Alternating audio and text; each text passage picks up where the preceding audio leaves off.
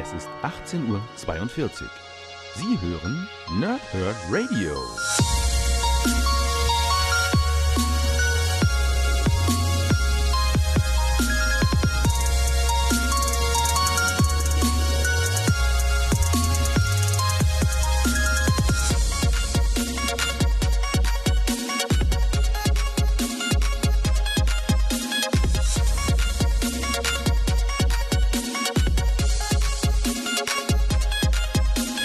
Moin Moin und willkommen ihr Nerds im Nerdhurt Radio bei einer neuen Folge von Pause, Rip und Snicked. Und heute habe ich den Sammelband von den beiden Phoenix Stories Kriegsgesang und Abgesang für euch und ich glaube in der Theorie könnte es heute ein bisschen schneller gehen, weil ich nicht so viel zu sagen habe, aber das werden wir gleich mal testen, ob das wirklich auch so wird, wenn ich fertig bin mit dem Podcast. Also erstmal das Backcover und dann alles, was ich zu den beiden Comics so ein bisschen für euch habe und dann gibt es einen kleinen Ausblick auf was, was die nächste Zeit bei uns hier so im Nerdhurt Radio kommt und äh, ja, also erstmal das Backcover Cover und dann die beiden Phoenix Stories.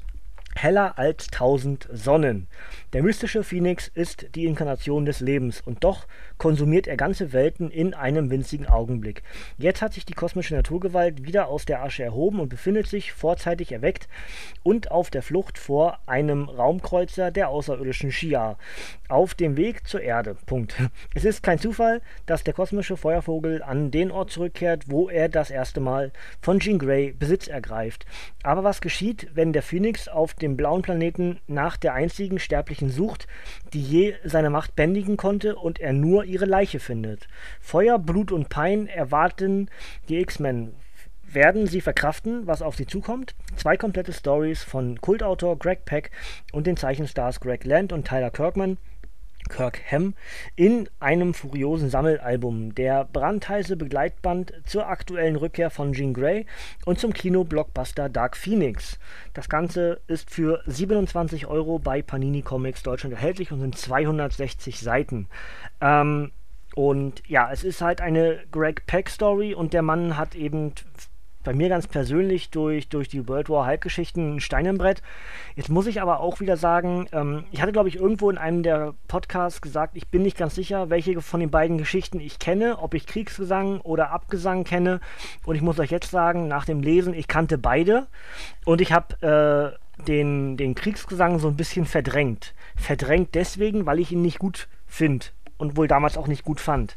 Ähm, aber chronologisch das Ganze gesehen, äh, Abgesang ist vom März 2005 bis zum Juni 2005 und Warsong, also Kriegsgesang, ist vom November 2006 bis zum März 2007 bei Panini USA veröffentlicht worden, jeweils monatlich als beides sind Fünfteiler. Also in dem Fall ein zehnteiliger Sammelband hier für uns ins Land. Ähm, die erste Geschichte ist hervorragend. Das Artwork ist in beiden Stories hervorragend. Mir persönlich fehlt im zweiten Teil, also in, in ähm, ich muss hier mal auseinanderhalten, ich finde das mal schwierig mit dem Namen. Warte mal, ich schaue ich schau lieber schnell nach, bevor ich Falsches sage.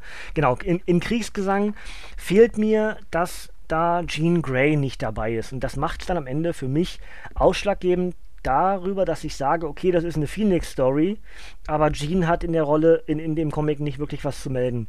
Und das ist dann irgendwie schade, weil für mich halt Jean Grey diejenige welche ist, die dem Phoenix ein, oder mit dem Phoenix einhergeht. Ähm, ja, es gab natürlich auch Geschichten, wo dann andere X-Men auch die Phoenix-Kraft mit dazu bekommen haben, wie Cyclops und Storm und Colossus, ja. Aber ähm, im Grunde ist für mich Jean diejenige, welche, die den Phoenix tragen sollte. Und deswegen ist diese Geschichte für mich, die zweite, auch nicht wirklich von Relevanz. Die ist toll gezeichnet, aber ich habe die so durchgeblättert und gelesen, habe so gedacht, okay, wann passiert denn jetzt irgendwas? Ja, aber gut. Ähm, in der ersten ist es so, ähm, dass wir inzwischen ja das Paar um Emma Frost und ähm, und Cyclops hatten. Also inzwischen ist, ne, denkt zurück bitte in der in der Jahreszeit, ne, 2005, 2006.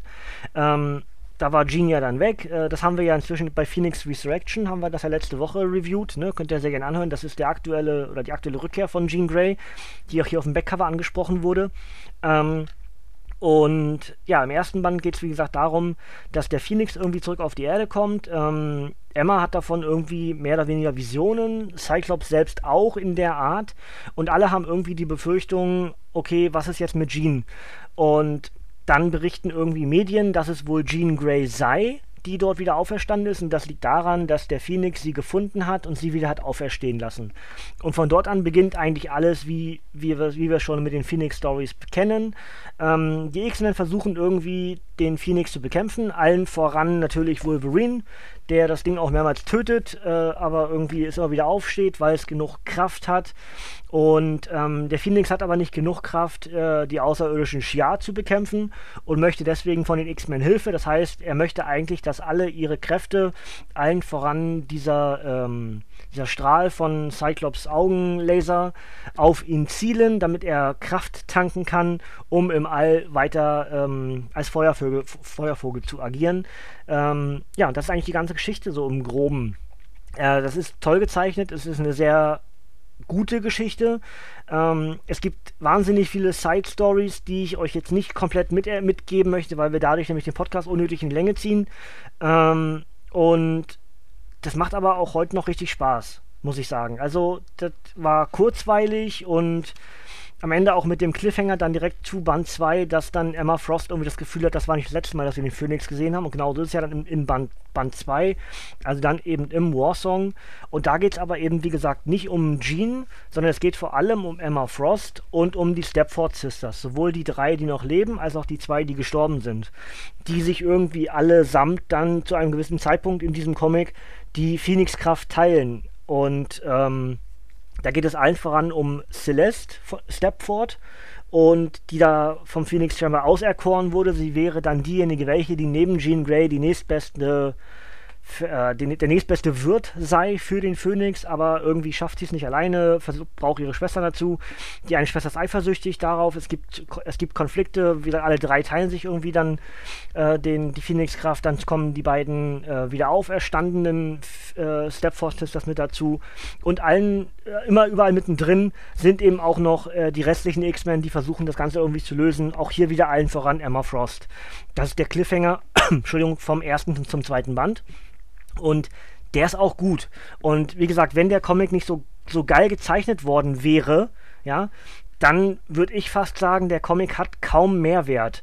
Und das mache ich aber nur an der Aussage fest, dass für mich die Phoenix-Kraft einhergeht mit Phoenix, mit Jean Grey. Ja? Und die eben in diesem Comic hier im, im Kriegsgesang keine Rolle spielt.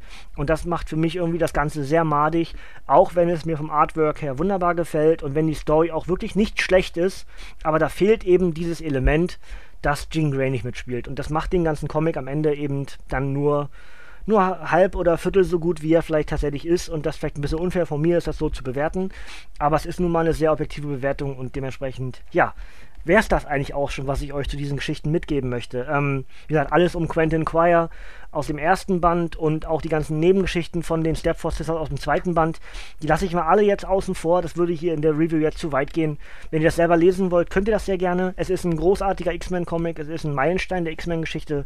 Es ist ein großartiger Greg Peck-Comic. Greg Land zeichnet, zeichnet hervorragend im ersten Band. Tyler Kirkham im zweiten Band super. Also wie gesagt, das ist alles, das macht Spaß. Das ist jetzt nicht irgendwie verschenkte Zeit oder so. Das ist einfach für mich ganz persönlich, der erste Band ist super, weil alles mit Jean Grey wunderbar inszeniert wird. Und im zweiten Band fehlt Jean irgendwie, um das Ganze rund zu machen. Das ist eigentlich alles. Ja? Am Ende habt ihr aber trotzdem einen Sammelband von zwei der wichtigsten X-Men-Geschichten äh, unserer Generation. Und dementsprechend macht ihr da garantiert nichts falsch, das Ding zu lesen, zu kaufen und whatever. Und ja, dann noch ganz kurz zum Kino. Ich war nämlich am, muss ich kurz überlegen, letzten Dienstag. Genau, als das Review ausgefallen ist, hier eigentlich wollte ich das ja am Dienstag machen. Und dann hatte ich so dolle Zahnschmerzen. Nochmal Entschuldigung, irgendwie Frosch im Hals. Ähm, hatte ich so dolle Zahnschmerzen und habe mir dann äh, Schmerztabletten eingeholfen und bin dann ins Kino zur Ablenkung. Hat relativ gut funktioniert sogar mit der Ablenkung und der Film war, war echt gut. Jetzt ist wieder dasselbe Problem, was ich im zweiten Band habe. Ähm, der Film heißt Dark Phoenix. Ja, und wir haben effektiv, Entschuldigung für, für diesen kleinen Spoiler, hört am besten jetzt weg oder macht aus, wenn ihr was nicht hören wollt. Ähm, ich finde das schwierig, dass der Film Dark Phoenix heißt, also wie gesagt, Phoenix im Titel, und dann hast du effektiv im ganzen Film nur zwei richtige Szenen, wo der Feuervogel auftaucht. Und das ist mir persönlich ein bisschen zu wenig gewesen. Die Story ist angelehnt und äh, ganz viele Interpretationsmöglichkeiten zu anderen Geschichten. Da sind Side-Stories mit dabei, um Nightcrawler und um Beast, die mir richtig gut gefallen. Du hast viele Geschichten, die mit reinwirken, abseits der eigentlichen äh, Dark Phoenix-Geschichte, die zusammen mit in den Film verwur ver verwurstelt wurden ähm, und ein großes äh, Kinoerlebnis draus machen. Das finde ich persönlich immer richtig gut. Das ist halt ein eigenes Universum, das ganze Filmuniversum, ne? Du hast immer verschiedene Interpretationsquellen für die jeweilige Geschichte im Film. Und am Ende muss ich sagen, ja, es ist natürlich nicht so gut wie das Marvel Cinematic Universe, aber ich fand den Film richtig gut. Hat mir Spaß gemacht. Ich mag die Schauspieler, die in dem Film auftauchen. Äh, ich finde, die Rollen waren sehr authentisch. Ähm, und eben auch größtenteils relativ nah am Comic. Und das sind alles Kriterien, die ich durchaus als positiv bewerte. Also muss der Film insgesamt auch gut gewesen sein. Ja? So einfach ist es dann am Ende. Und ja, ich wünsche euch, wenn ihr noch ins Kino gehen solltet, viel Spaß bei äh, X-Men Doppelpunkt Dark Phoenix, dem aktuellen X-Men-Film und damit auch dem Abschluss bevor alles zum Marvel Cinematic Universe wandert, denn das war der letzte X-Men-Film, der nicht mehr unter dem MCU gilt. Und dementsprechend wird jetzt zukünftig sehr spannend, wie wir zum Beispiel die Fantastic Four, wie ja jetzt auch schon Spider-Man und zukünftig eben dann die X-Men ins Marvel Cinematic Universe integriert werden. Sowohl die X-Men sind geblieben, die Inhumans haben es nicht geschafft, dass Mutanten abgelöst werden. Äh, eher noch wurden die Inhumans wieder kleiner gemacht, das ist ja auch mal ganz schön äh, wie sowas dann nicht funktionieren kann manchmal, ja. Da ist dann einfach die Comic-Community zu groß, äh, wird wahrscheinlich gewisse Inhuman-Charaktere werden auf ewig bestehen bleiben, aber die Inhumans an sich haben es nicht geschafft, diese Welle an Euphorie und an Popularität der X-Men zu, zu bekommen, whatever. Und dementsprechend werden die Inhumans zukünftig wieder kleiner, genauso größer eben wie die X-Men aktuell auch wieder sind, wird, werden auch die Fantastic Four wieder, die ja zurück sind. Eben auch, weil das Ganze mit Disney geklärt ist, mit, mit Fox geklärt ist.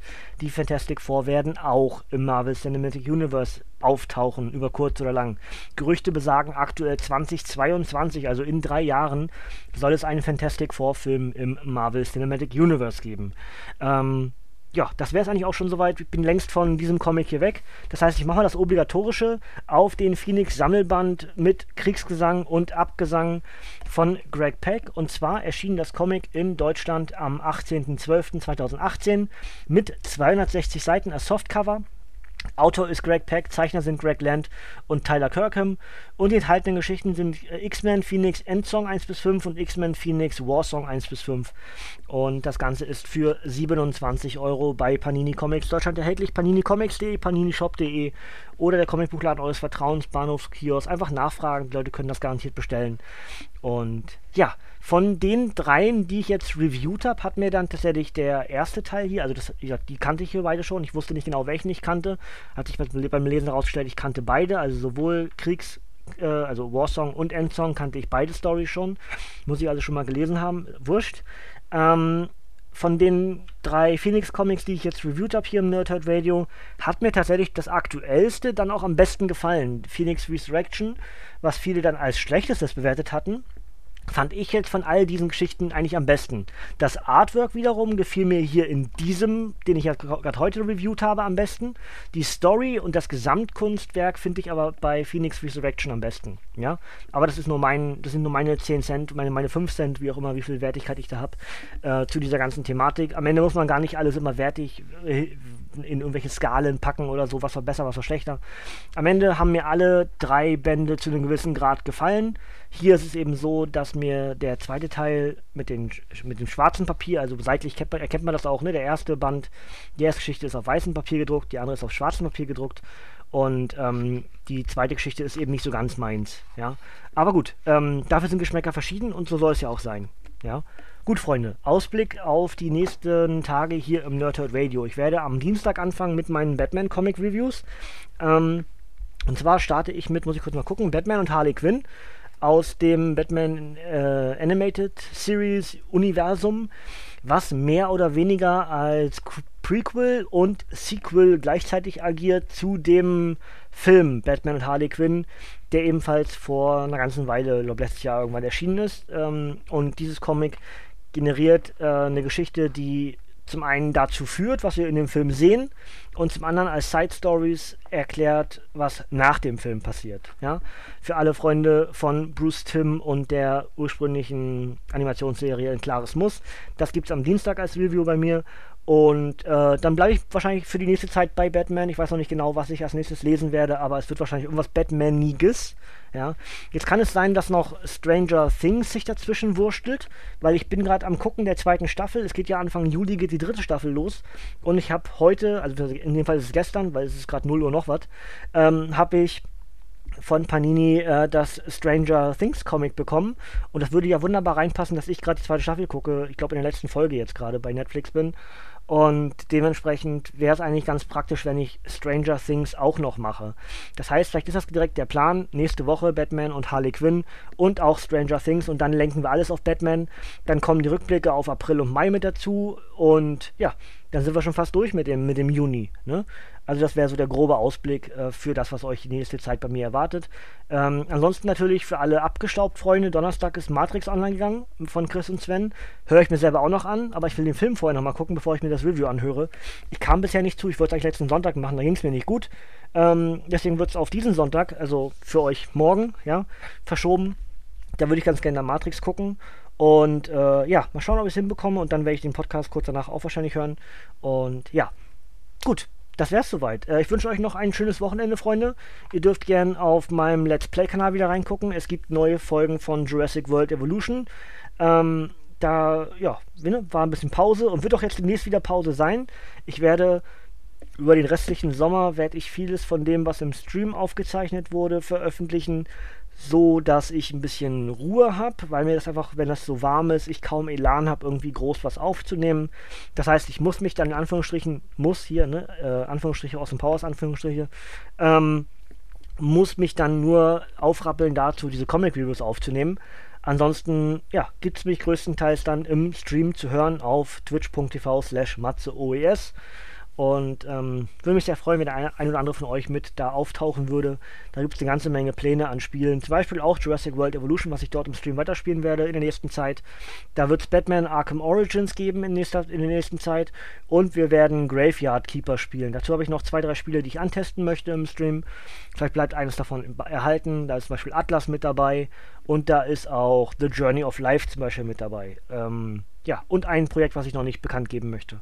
Gut, Freunde, das wäre es soweit. Ähm, das müssten eigentlich alle meine Kanäle so abgehakt sein, äh, was Nerdigtum ist. Wenn ihr an Wrestling Interesse habt, ganz klar gilt immer wrestling-talk.de, unser Wrestling Talk Radio. Da habe ich gerade an einem Podcast teilgenommen, der den WWE Super Showdown aus Jeddah, Saudi-Arabien reviewt hat. Also haben wir uns zu dritt hingesetzt und haben das Ding reviewt. Ist inzwischen online im WTR.